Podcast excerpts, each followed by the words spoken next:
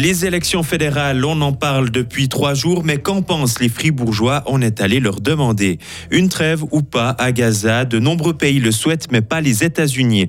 Et enfin, du beau monde à balle pour les Swiss Indoors, quelques favoris et deux vieux briscards en quête d'une seconde jeunesse. Des nuages de la pluie ce matin, mais des éclaircies cet après-midi. Il va faire de 13 à 14 degrés. C'est le journal de Léo Martinetti. Bonjour. Bonjour Rio, bonjour tout le monde.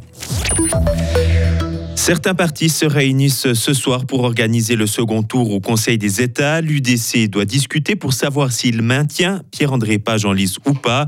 Les Verts devraient eux se retirer au profit de la socialiste Alizé Ray, candidate unique pour la gauche. Et pendant que les politiciens et journalistes font leurs calculs, que pense la population fribourgeoise des élections fédérales?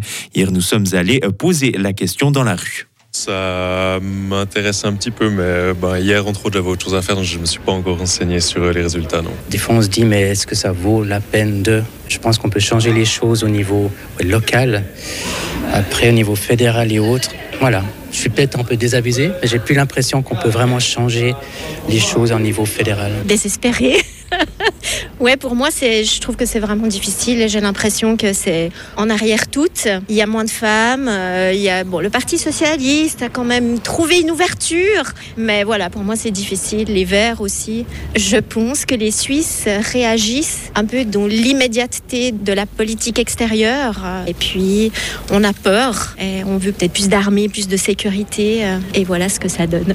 L'UDC l'a emporté dans 96 des 126 communes fribourgeoises. Au niveau national, le nouveau Parlement sera moins féminin. Les femmes sont seulement 38% alors qu'elles étaient 42% il y a 4 ans passer son samedi soir à la salle de sport. Neru va organiser des soirées pour les jeunes ados de la commune et des environs.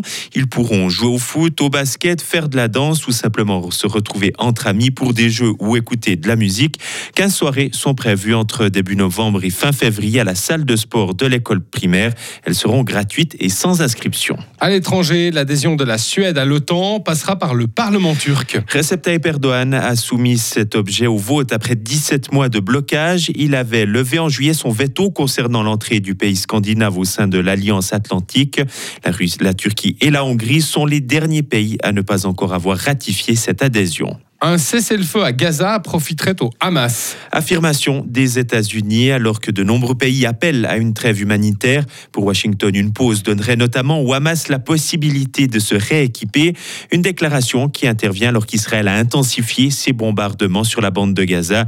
Le Hamas annonce ce matin la mort de 140 personnes décédées durant la nuit.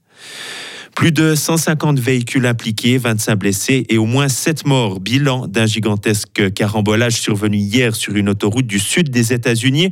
Un accident causé par un brouillard extrêmement dense appelé super brouillard, un phénomène qui résulte du mélange de vapeur d'eau condensée et de fumée. Les Swiss Indoors 2023 s'annoncent prometteurs. Le tournoi de tennis balois a débuté hier. Ce sera sans le numéro 2 mondial, Carlos Alcaraz. L'Espagnol a dû se retirer à cause d'inflammation et de problèmes aux muscles fessiers. Un forfait qui ouvre la voie aux autres participants, dont plusieurs joueurs du top 15 mondial. Les précisions de notre envoyé spécial Damien Piscopiello. Le public balois aura droit à des duels relevés cette semaine. Cinq membres du top 15 du tennis mondial seront présents à la Halle Saint-Jacques.